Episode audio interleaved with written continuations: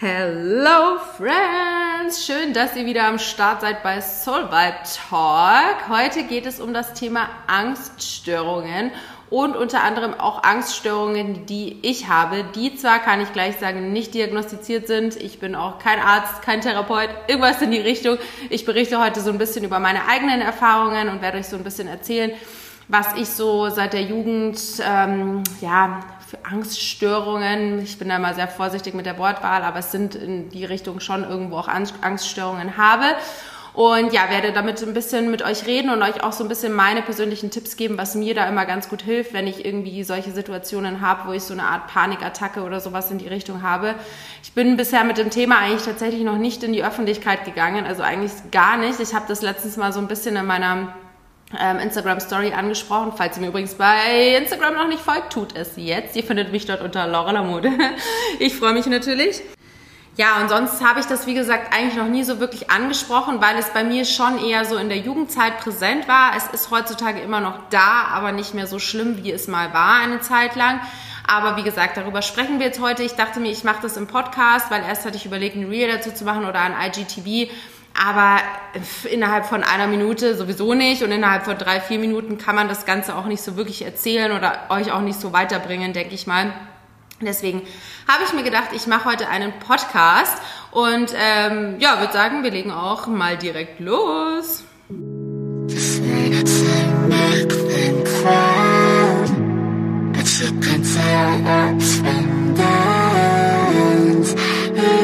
It's So, falls ich mich übrigens heute ein bisschen nasal anhöre oder so eine belegte Stimme habe, das liegt daran, dass ich letzte Woche so ein bisschen krank war, beziehungsweise diese Woche, weil wir haben ja heute Freitag, genau. Ähm, ich lag seit Montag, eigentlich ja, naja, eigentlich schon seit Samstag so ein bisschen flach ich war ja letzte Woche in Barcelona und habe meinen Geburtstag gefeiert. Ich bin jetzt übrigens 30, Leute. Ich bin 30 geworden. Oh mein Gott, ja, ich bin 30. Am 17. April hatte ich Geburtstag und habe mit meinen Mädels meinen Birthday Weekend in Barcelona verbracht. Aber irgendwie haben wir uns da alle entweder gegenseitig angesteckt oder uns alle irgendwas geholt. Es war auf jeden Fall kein Corona. Es gibt natürlich auch noch andere Sachen, ne? wissen wir ja. Ähm, wir haben uns, denke ich, alle so ein bisschen eine leichte Erkältung geholt. Und ja, also es ist zwar jetzt schon fast weg, aber dazu kommt noch, dass ich auch irgendwas Heuschnupfenmäßiges habe. Deswegen kann es sein, dass ich mich zwischendurch ein bisschen komisch anhöre, mal zwischendurch huste oder sowas. Also ja. Aber da kommen wir auch direkt schon zu meinem Dankbarkeitspunkt für diese Woche. Ich habe tatsächlich meine Dankbarkeitsmotivations- und Next Week äh, Better Punkte im letzten Podcast total vergessen, den ich mit Rebecca aufgenommen habe. Ähm, aber heute bin ich natürlich wieder in meiner Routine zurück und ähm, das ist auch gleich so mein erster Punkt äh, der Dankbarkeit, meine Gesundheit. Ich bin nämlich sehr, sehr froh, dass es mich nicht komplett zerlegt hat, ähm, dass ich keine richtige Grippe bekommen habe oder so. Also ich bin dieses Jahr immer wieder mal so ein bisschen angeschlagen, aber zum Glück nie so richtig, richtig krank. Also da bin ich sehr dankbar dafür, denn es gibt für mich nichts Schlimmeres, als wirklich so bettlägerig zu sein. Also ich war jetzt zum Glück auch die Tage, ich war nicht zu 100% fit, aber ich war schon so fit, dass ich was machen konnte. Also ich habe trotzdem gearbeitet, weil bei mir in der Selbstständigkeit kann man sich nicht einfach mal einen Tag krank schreiben. Das geht nicht. Man muss arbeiten, wenn Arbeit da ist. Und ähm, ich habe auch so ein bisschen ganz leicht Pilates, Yoga, Sport machen können. Dafür hat sich mein Körper gut genug angefühlt. Ich höre da ja mal ganz, ganz krass eigentlich auf meinen Körper und wenn es sich gut anfühlt, dann mache ich da auch was. Aber ja, ich war sehr happy, dass es mich nicht komplett zerlegt hat, denn so Fieber und Gliederschmerzen und so ist halt schon echt übel. Genau. Dann ähm, meine Motivation für die nächste Zeit. Also irgendwie überschneidet sich das, beziehungsweise äh, widerspricht sich eigentlich. Also ich freue mich in erster Linie sehr auf meinen nächsten Urlaub. der wird nämlich im Juni sein. Ähm, ich freue mich sehr darauf, weil ich weiß, dass der Mai unglaublich crazy werden wird. Ich habe so viel Arbeit im Mai, das wird ganz krass werden. Ich versuche aber trotzdem irgendwie meine Work-Life-Balance reinzubekommen, die mir persönlich ja super wichtig ist. Aber der Mai wird auf jeden Fall echt krass, krass, krass. Ähm, deswegen freue ich mich umso mehr, dass ich im Juni eine Woche mit meinen Eltern nach Italien fahre. Ich freue mich mega drauf. Wir fahren mit dem Wohnmobil tatsächlich. Wir werden zu dritt im Wohnmobil schlafen. Ich bin ja mal gespannt, wie das so wird. Aber ähm, ja, ich glaube, das wird ganz lustig. Wird auf jeden Fall ein Family-Urlaub. Meine Schwester, mein Schwager und mein Neffe, die kommen auch noch mit. Und ja, ich glaube, das wird mega schön. Und gleichzeitig, auch wenn ich echt ein bisschen Angst habe vor dem Mai, weil es wirklich sehr arbeitslastig wird, freue ich mich auch total auf die neuen Projekte. Und auch das motiviert mich jeden Tag aufs Neue aufzustehen, weil ich meine Arbeit so krass liebe. Also alles an meiner Arbeit. Sowohl meine Arbeit als äh, Personal Coach ja seit Anfang des Jahres, als auch meine Arbeit als Influencer, Content Creator, als auch meine Arbeit als Social Media Managerin für eine Brand. Also ich freue mich da jeden Tag wirklich neu aufzustehen und ja, in den Tag zu starten. Und was möchte ich nächste Woche besser machen? Und zwar möchte ich meine Morning Routine wieder ein bisschen mehr etablieren, also so ein bisschen entspannter und langsamer in den Tag starten. Das habe ich jetzt irgendwie seit Barcelona auch wieder ein bisschen schleifen lassen. Da hatte ich zwar schon auch eine Morning Routine irgendwo, aber die sieht natürlich auf Reisen immer so ein bisschen anders aus. Äh, plus, normalerweise habe ich morgens ja immer total meine Me-Time und wir waren dann ja alle in einem Airbnb und dann waren wir ja schon 24-7 zusammen, was gar nicht schlimm ist, weil alle Mädels total entspannt sind. Aber trotzdem, so eine richtig meine Me-Time hatte ich da in der Zeit natürlich auch nicht. Und das möchte ich jetzt ehrlich gesagt wieder ein bisschen mehr etablieren, so schön meine Morning Routine mit Kaffee, mit meinem Gratitude Journal, einfach so langsam und total entspannt in den Tag starten, weil dann einfach der ganze Tag so viel, viel entspannter ist. Ja, das will ich mir auf jeden Fall vornehmen. Vielleicht ist es jetzt auch ein kleiner Reminder an dich, das auch mal wieder zu machen. Genau, so, wieso spreche ich jetzt heute überhaupt über dieses Thema, was glaube ich jetzt auch irgendwie nicht so einfach wird für mich, wobei ich mittlerweile da schon irgendwie, ja, so eine Besserung drin sehe. Also ich hatte das relativ stark in meiner Jugend, aber das erzähle ich jetzt gleich alles nochmal. Aber ich habe ähm, letztens einen TikTok hochgeladen, da ging es um das Thema Übelkeit während der Chemotherapie, weil das ja schon auch eine Nebenwirkung sein kann, die ziemlich heftig sein kann. Ich sage ganz bewusst sein kann, denn ich war zum Glück nicht so arg betroffen. Es gibt mittlerweile sehr, sehr gute Tabletten ähm, und Medikamente, die man bekommt während der Chemotherapie, damit man diese Übelkeit gar nicht so stark hat. Aber ich hatte sie natürlich auch irgendwo. Und meine größte Angst vor der Chemotherapie war tatsächlich, dass ich die ganze Zeit mich übergeben muss, dass ich die ganze Zeit nur im Bett liege, bettlägerig bin, total fertig bin und mir die ganze Zeit schlecht ist. Und ähm, ich habe da letztens dann aber einen TikTok darüber gemacht, dass es eben auch anders sein kann, wie es halt eben bei mir so war. Und da habe ich auch kurz erzählt, dass ich total Angst habe, mich zu erbrechen. Und das habe ich dann bei Instagram gerepostet und daraufhin hat mir dann eine Followerin geschrieben, boah, sie ist so dankbar, dass ich das sage, weil sie hätte gedacht, dass sie die Einzige ist, die diese Angst vor dem Erbrechen hat und sich nicht traut, außerhalb zu essen, aus dem Haus zu gehen, wenn sie was gegessen hat und da wirklich eine totale Phobie hat. Und dann, also nicht in dem Moment ist es mir gekommen, äh, ich komme gleich drauf, wie ich mal auf die, den Gedanken gekommen bin, dass das möglicherweise auch eine Angststörung sein könnte bei mir. Aber ich bin jetzt drauf gekommen, dass ich das Thema unbedingt ansprechen möchte, weil, nochmal dazu zu sagen, ich glaube, niemand ist mit irgendeiner Sache auf der Welt allein. Das ist egal, ob ihr jetzt irgendwas krass Schlimmes gerade durchmacht, was Privates, eine äh, Trennung, ob ihr jetzt eine Chemotherapie durchmacht, ähm, ob ihr eben solche Phobien habt. Also ich glaube, es gibt immer irgendwelche Menschen auf der Welt, die diese Phobie auch haben. Also Deswegen, ihr seid da nicht alleine. Gerade, ich finde es ja das Schöne an Social Media, dass man sich da so gut connecten kann. Das war ja bei mir mit dem Krebs genauso. Hätte ich meine ganzen Krebsmädels in Instagram oder beziehungsweise Social Media Welt nicht gehabt, dann hätte ich mich viel, viel, viel verlorener gefühlt irgendwie. Also ich war da so, so glücklich, dass ich immer Leute hatte, mit denen ich mich austauschen konnte. Und ihr könnt da wirklich einfach mal so ein bisschen immer rumgoogeln. Man findet, glaube ich, immer irgendwo was. Sei es jetzt bei Facebook irgendwelche Foren, Gruppen, wie auch immer, bei TikTok, aber auch bei Social Media, bei Instagram. Also Instagram finde ich ist eine ganz, ganz tolle Plattform dafür, sich auch über solche Dinge eben auch auszutauschen, auch über Ängste, Sorgen. Und ich finde es mittlerweile auch so gut, dass solche Sachen auch nicht mehr tabuisiert werden sondern dass es mittlerweile sehr viele Influencer gibt, die eben auch über sowas aufklären. Und genau, deswegen war es mir eigentlich total wichtig, dass ich darüber jetzt heute auch noch mal ein bisschen spreche. Ähm, also es ist jetzt natürlich auch für mich was Neues, sowas auch offen zu legen, weil ich bin ja mit meiner Krebserkrankung total offen umgegangen. Aber jetzt so ein bisschen dieses Thema Angststörung und ich muss auch sagen, also diese eine Angststörung, wie gesagt, ist alles in, Aufru an, in Ausrufe, äh, Anführungsstrichen, so, jetzt haben wir, sorry, Wortfindungsstörung, weil ich äh, meine Angststörung noch nie diagnostiziert bekommen habe. Also ich weiß nicht zu 100 Prozent, ob es jetzt wirklich Angststörungen sind, aber es sind auf jeden Fall Momente im Leben, wo ich schon so eine Art Panikattacke bekomme. Deswegen rede ich jetzt auch von Angststörung. Ich wüsste jetzt nicht, wie ich es sonst anders benennen sollte, aber nur um das, wie gesagt, nochmal ein bisschen klarzustellen. Genau. Ja, heute geht es vor allem um die Emetophobie. Das ist eine Diagnose, wo man krankhaft Angst vor dem Erbrechen hat. Und äh, jetzt mal ganz kurz, das habe ich nämlich vergessen, kleine Triggerwarnung, falls ihr sowas nicht anhören könnt oder so, falls euch das auch triggert, dieses Thema, dann überlegt euch, ob ihr die Folge wirklich hören möchtet. Also es wird jetzt natürlich auch um das Thema geben, gehen, Erbrechen und auch ähm, Platzangst, weil das auch so eine Angststörung ist, die ich definitiv habe. Also nur mal als kurzer Disclaimer, das hätte ich vielleicht ganz am Anfang nochmal machen sollen, aber ich glaube, es ist ja am Anfang schon klar geworden, über was ich heute spreche. Genau.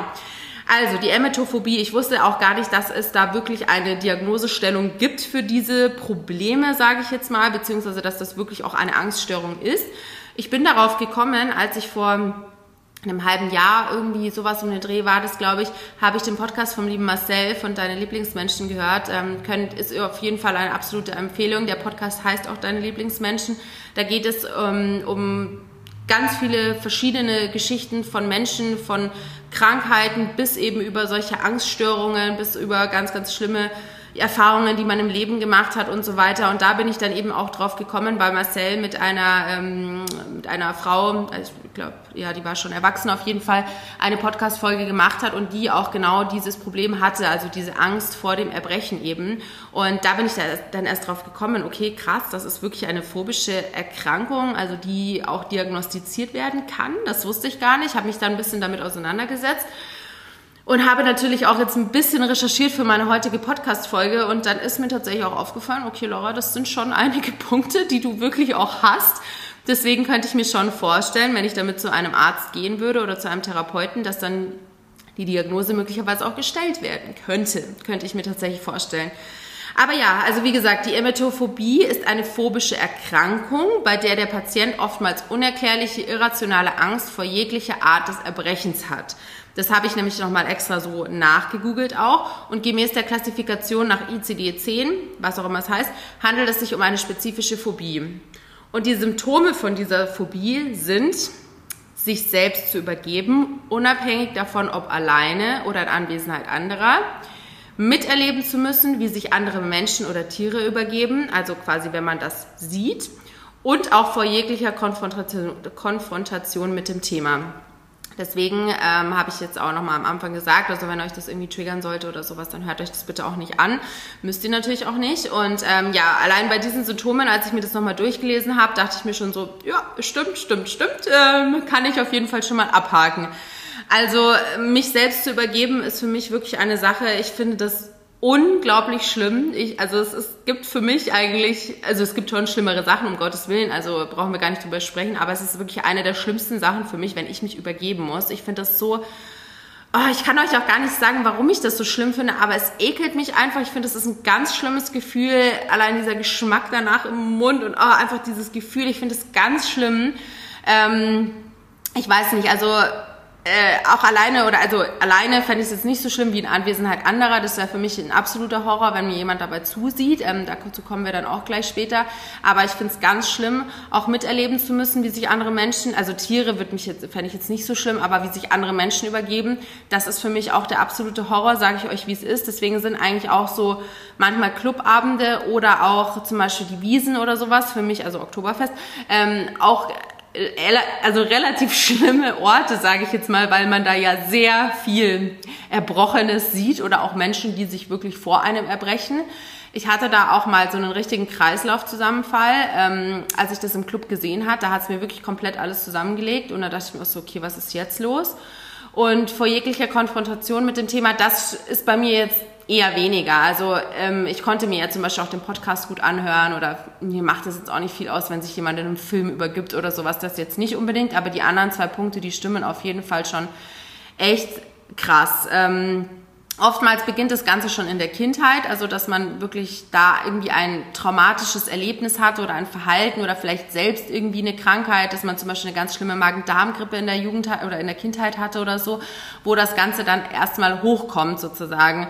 Ähm, also ich kann euch ja mal ganz kurz sagen, wie das bei mir war. Ich hatte da als Kind eigentlich gar keine Probleme. Also ich wüsste jetzt nur von einem echt traumat oder sagen wir mal zwei traumatischen Erlebnissen aus meiner Kindheit. Das war einmal, als mein Bruder ins Auto gekotzt hat obwohl ich habe auch schon mal ins Auto, aber zumindest in eine Tüte gebrochen. Aber mein Bruder hat wirklich in die Seitentür reingekotzt und äh, meine Eltern haben mir echt leid getan, dass sie das wegmachen mussten. Also ich war da super jung, ich habe das jetzt nicht so ja, doch, ich habe es schon auch mitbekommen. Also vielleicht war das auch so ein Triggerpunkt, ich weiß es nicht. Aber da war ich schon echt noch sehr, sehr jung, muss ich sagen. Mein Bruder hat da im Auto Gameboy gespielt, was man ja wirklich nicht machen soll. Und dann hat er einfach in diese Seitentür reingebrochen.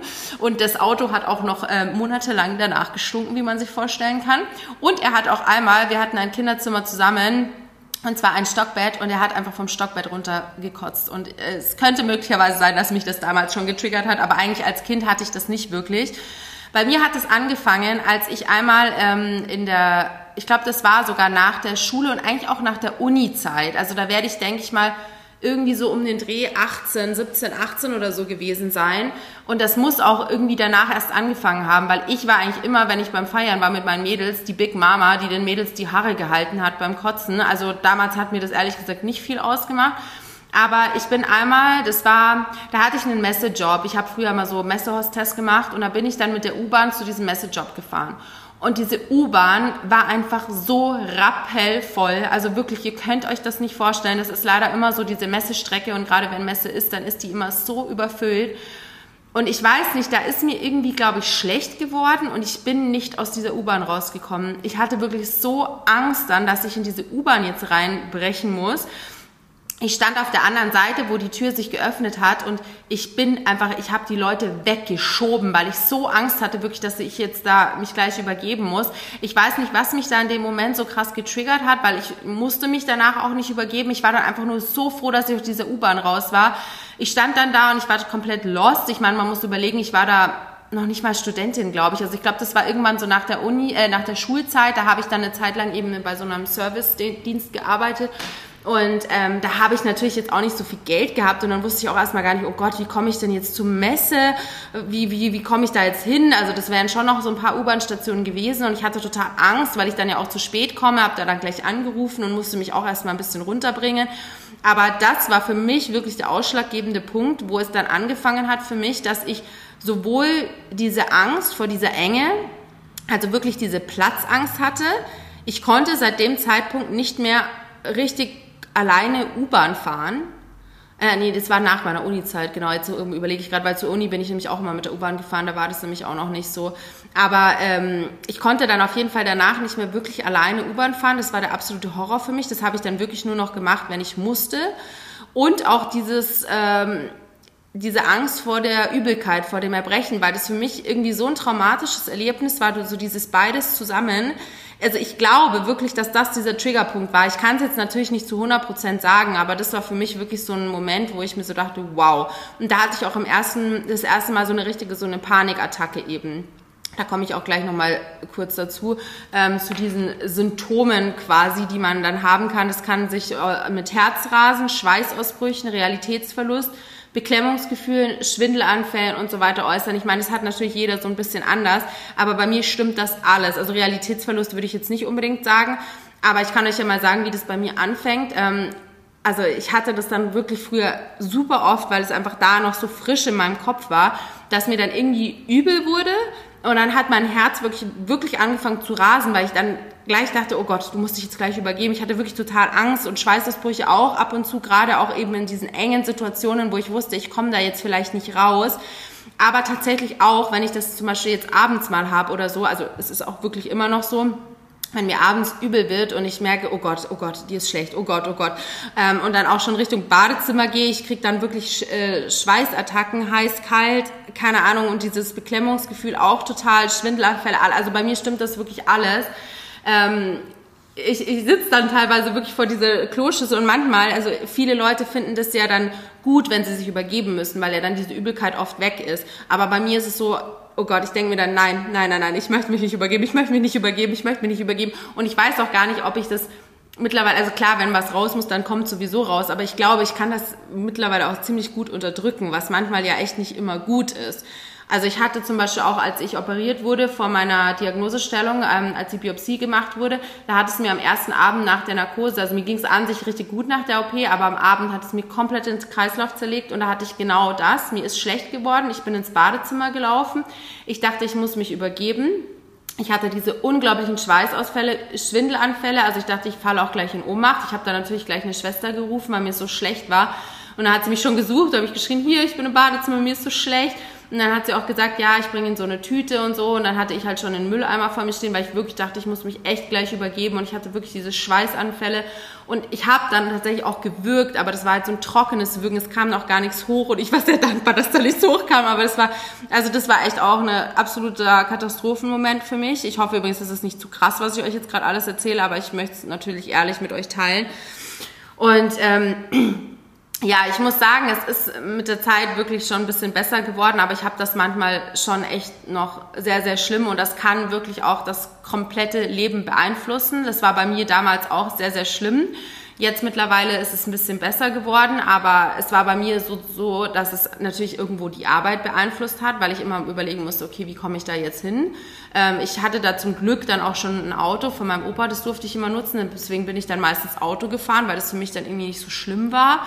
Ähm, wie gesagt, ich glaube, das war alles, hat alles nach der Uni angefangen, weil ich meine, in der Uni war man ja auch immer in Räumen, gerade so diese, ähm, diese Schulung, äh, wie nennt man das?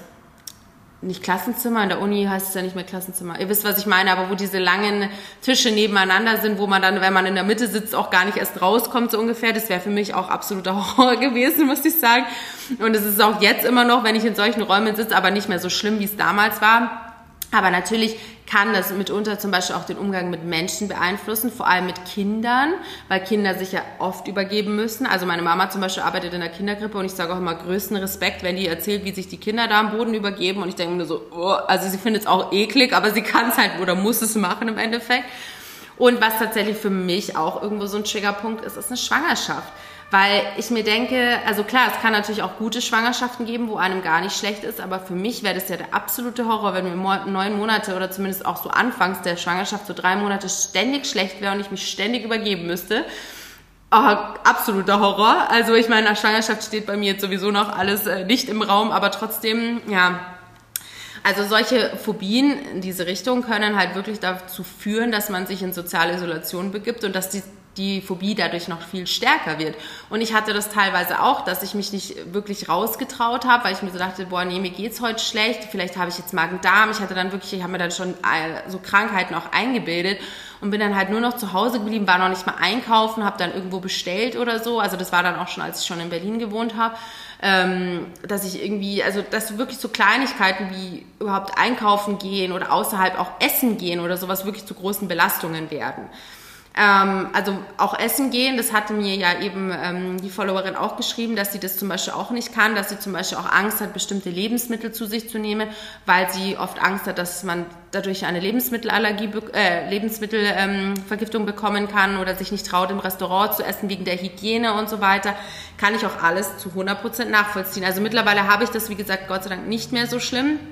Aber ich hatte das auch eine Zeit lang, da wollte ich dann auch nie essen gehen. Ich habe mich nicht getraut zu essen, bevor ich aus dem Haus gehe.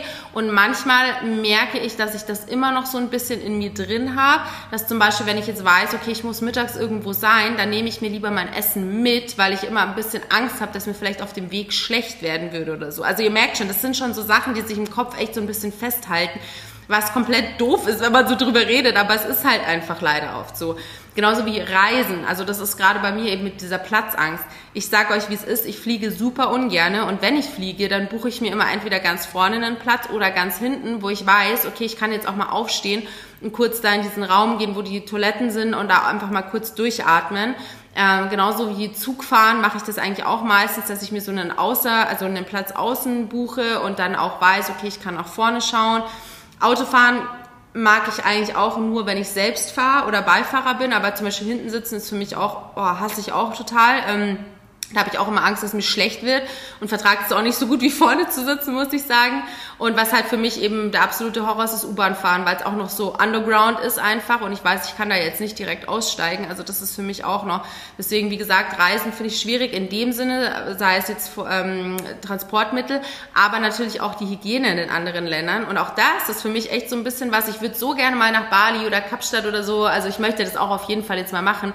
Aber auch da ist wieder eine absolute Angst, dass ich mir den Magen verstimmen werde. Und das passiert ja leider sehr oft bei den europäischen Mägen, die halt die Hygienestandards dort nicht so gewöhnt sind. Und das ist auch eine absolute, ja, ein absoluter Horror für mich irgendwie, dass ich mir da dann was hole und die ganze Zeit mich nur übergeben muss. Ja, es kann dann nämlich durch diese Phobie auch dazu kommen, dass man dann mehr oder weniger auch oft so diese Pseudosymptome hat, habe ich ja auch schon gesagt, dass ich mir dann oft einbilde, irgendwas zu haben, dass man durch diese Angst äh, dann auch oft Durchfall zum Beispiel oder auch einen Reizmagen oder so eine Art Ohnmachtsgefühl, Panikattacken, habe ich euch ja auch schon gesagt, das ist bei mir teilweise auch vorhanden. Also zum Beispiel auch, also das hat jetzt vielleicht weniger was mit der Phobie zu tun, aber bei mir ist auch oft, wenn ich so total aufgeregt bin oder vor Reisen oder so, dass ich da schon ein bisschen diese Angst habe und dann oft total lange auf dem Klo sitze oder sowas. Ja, more Reality hier, aber ja, aber dieses Ohnmachtsgefühl, diese Panikattacken und so weiter, kann ich auch ein Liedchen davon singen. Das ist bei mir auf jeden Fall auch so. Und ähm, das Problem ist aber halt, dass viele Ärzte diese Krankheit gar nicht richtig diagnostizieren können. Also ich glaube, dass diese Krankheit bestimmt noch viel mehr Leute haben, aber dass es halt schwierig ist, das zu diagnostizieren, weil diese ganzen Probleme, die man halt so hat, können halt auf viel mehr hinweisen. Also es kann ja die Ursache von sehr, sehr viel sein. Und ich glaube auch, dass es vielen Betroffenen selbst auch nicht so klar ist, was sie da eigentlich haben. Das war ja bei mir im Endeffekt genau das Gleiche. Ich wusste ja gar nicht, dass sowas eine Diagnosestellung überhaupt haben kann und habe mich ja da auch nie wirklich damit auseinandergesetzt. Ich dachte halt irgendwie, das kam halt mal von diesem einen Moment und ist halt irgendwie normal, dass es mir einfach so im Kopf geblieben ist.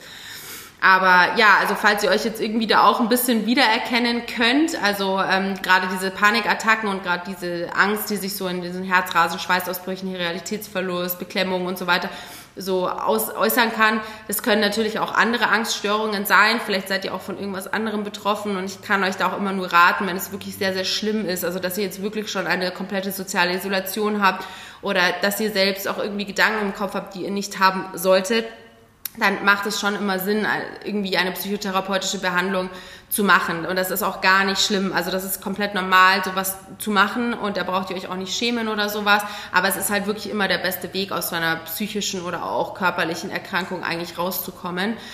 Ich persönlich habe noch nie eine Therapie gemacht, weil ich, wie gesagt, mir auch selbst lange nicht klar war, ob ich sowas überhaupt habe oder ob ich mir manchmal irgendwas zusammenspinne. Ich weiß es nicht ähm, habe aber für mich selbst auch eigentlich gute Punkte gefunden, wie ich mich selbst auch immer so ein bisschen therapieren kann in, ähm, in dieser, also wenn ich diese Panikattacken, sage ich jetzt mal, habe, die ich auch manchmal immer noch habe. Ich hatte zum Beispiel, das war auch ein, ein Triggerpoint für mich, als ich ins Krankenhaus gefahren bin zu meiner ersten Chemotherapie. Ich war so aufgeregt an einem Tag, gar nicht so wirklich ich habe es nicht so wirklich, glaube ich, nach außen getragen, aber irgendwie hatte ich doch innerlich diese unglaubliche Unruhe und hab, wusste natürlich gar nicht, was erwartet mich jetzt, vertrage ich das Ganze gut, wie wird es ablaufen und so weiter und so fort. Und ähm, war dann aber der Meinung, dass ich selbst Auto fahren muss, weil ich dachte, das bringt mich vielleicht runter. Äh, meine Eltern waren natürlich dabei und äh, ich sag mal so, auf dem Weg ist mir so schlecht geworden. Ich glaube, das war einfach wieder dieser Mix aus dieser aus Aufregung.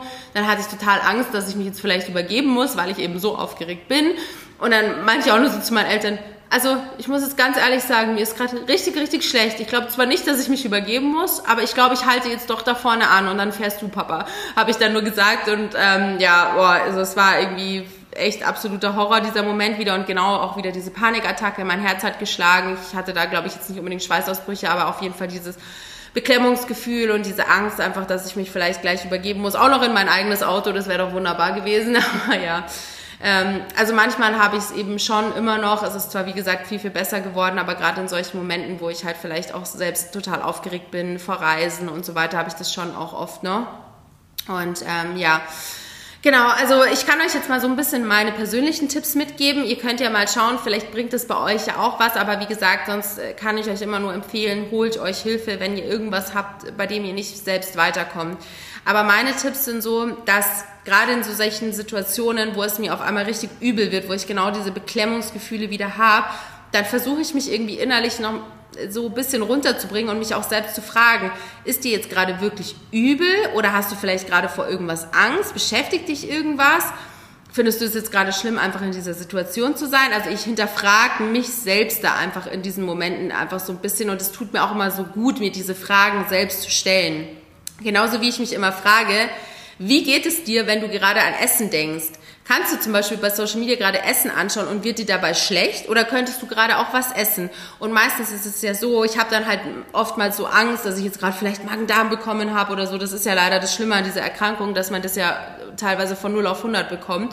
Ähm, und dann denke ich mir immer so, kannst du dir gerade was zu essen anschauen oder wird dir dann wirklich schlecht? Und meistens ist es halt dann so, dass ich zum Beispiel jetzt gerade auch wirklich was essen könnte, aber mir ja in dem Moment gerade anscheinend so übel ist oder ich Angst habe gerade vor was auch immer. Ähm, und das ist dann halt auch eine Frage, die ich mir dann oft stelle in solchen Momenten. Was mir dann auch immer total hilft, ist mich abzulenken. Also wenn ich jetzt zum Beispiel wie gesagt, jetzt zum Beispiel im Flieger sitze oder so und so eine Attacke haben könnte. Ich wüsste, ich könnte da jetzt nicht raus. Klar gäbe es eine Flughafentoilette, wo ich mich übergeben könnte, aber trotzdem, das äh, wäre für mich halt das Allerschlimmste irgendwie in dem Moment. Genauso wie, das, das könnte ich auch mal noch mal ganz kurz erzählen. Ähm, ich hatte mal zwei Flugflüge, genau, und das war für mich auch der absolute Horror. Einmal mit meinen Eltern von Mallorca nach München zurück und da waren Leute, die meinten, ne, also es war um 10 in der Früh oder so, die meinten, sie müssten direkt straight vom Ballermann nach Hause fliegen. Ich frage mich wirklich, warum solche Menschen, die wirklich, also offensichtlich noch betrunken waren, überhaupt in den Flieger einsteigen dürfen. Auf jeden Fall war da einer und ich habe das nicht so gesehen, aber meine Mama meinte schon und meine Mama ist da ganz genauso wie ich, die kann sowas auch nicht sehen, zumindest bei erwachsenen Menschen, die meinen schon so, oh Gott, oh Gott, der kotzt gleich, oh Gott.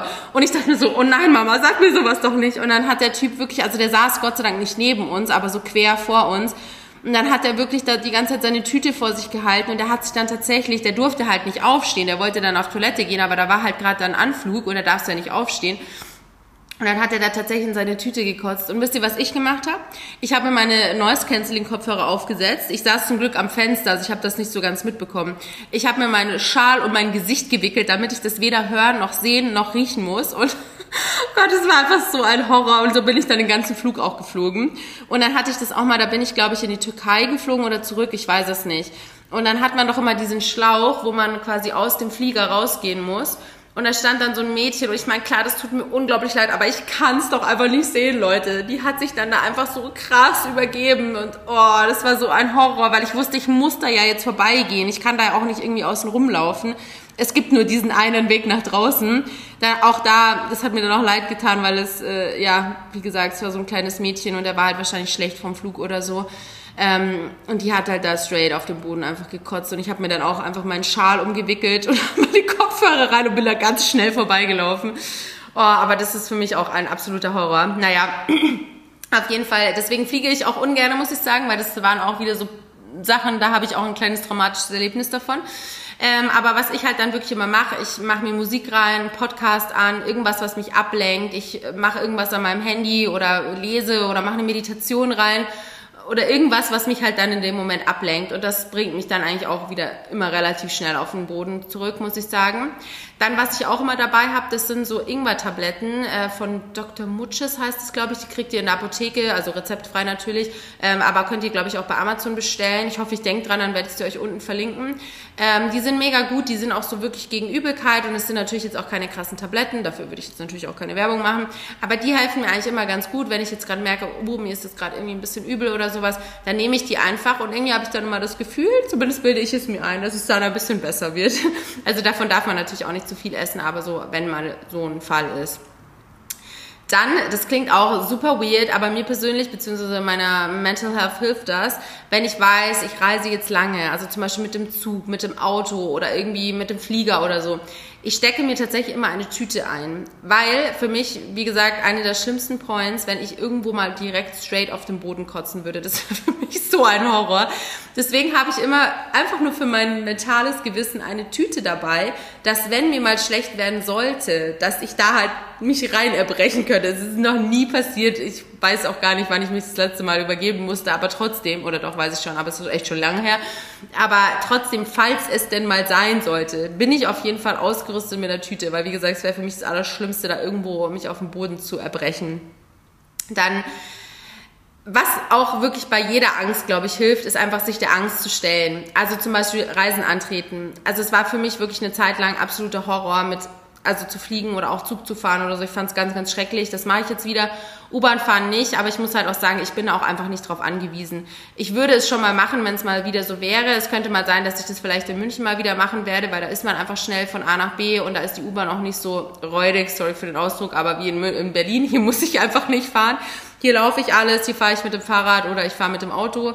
Ähm, dann aber auch solche Dinge wie in den Club gehen oder essen gehen, das war ja für mich teilweise wirklich auch sehr anstrengend teilweise, aber auch das mache ich wieder, weil gerade im Club ist halt auch oft dieses Platzangstding.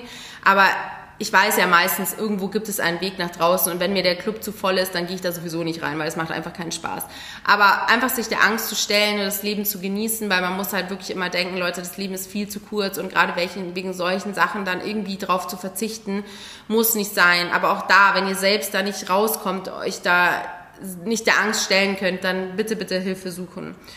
Und was mir halt persönlich auch immer hilft und wirklich für alles, meine persönliche Medizin, Therapie, wie auch immer, es ist einfach Sport, weil Sport mir schon so krass geholfen hat. Also wirklich egal bei was, das ist jetzt gar nicht speziell auf diese Angststörung hin, sondern halt egal für welche Probleme im Leben, Sport hilft mir einfach immer. Es geht mir immer besser, weil ich Sport mache. Also kann ich euch auch da wieder nur ans Herz legen, macht Sport, bewegt euch, geht raus und ähm, wenn es so ist, dann holt euch bitte Hilfe.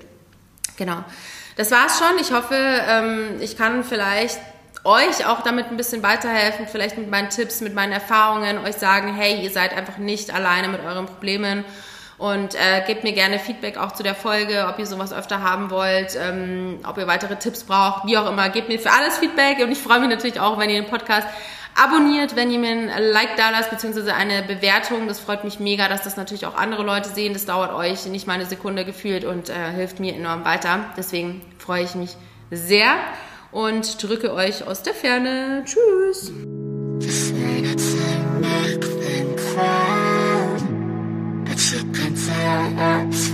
down.